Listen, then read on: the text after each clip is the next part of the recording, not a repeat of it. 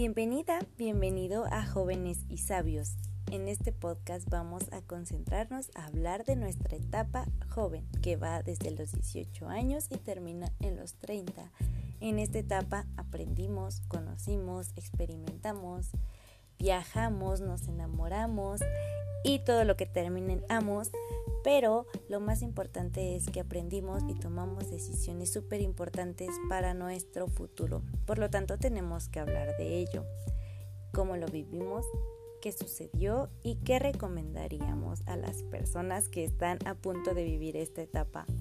Entonces, te invito a que escarbes tus memorias, yo estaré compartiendo las mías y aprenderemos juntos.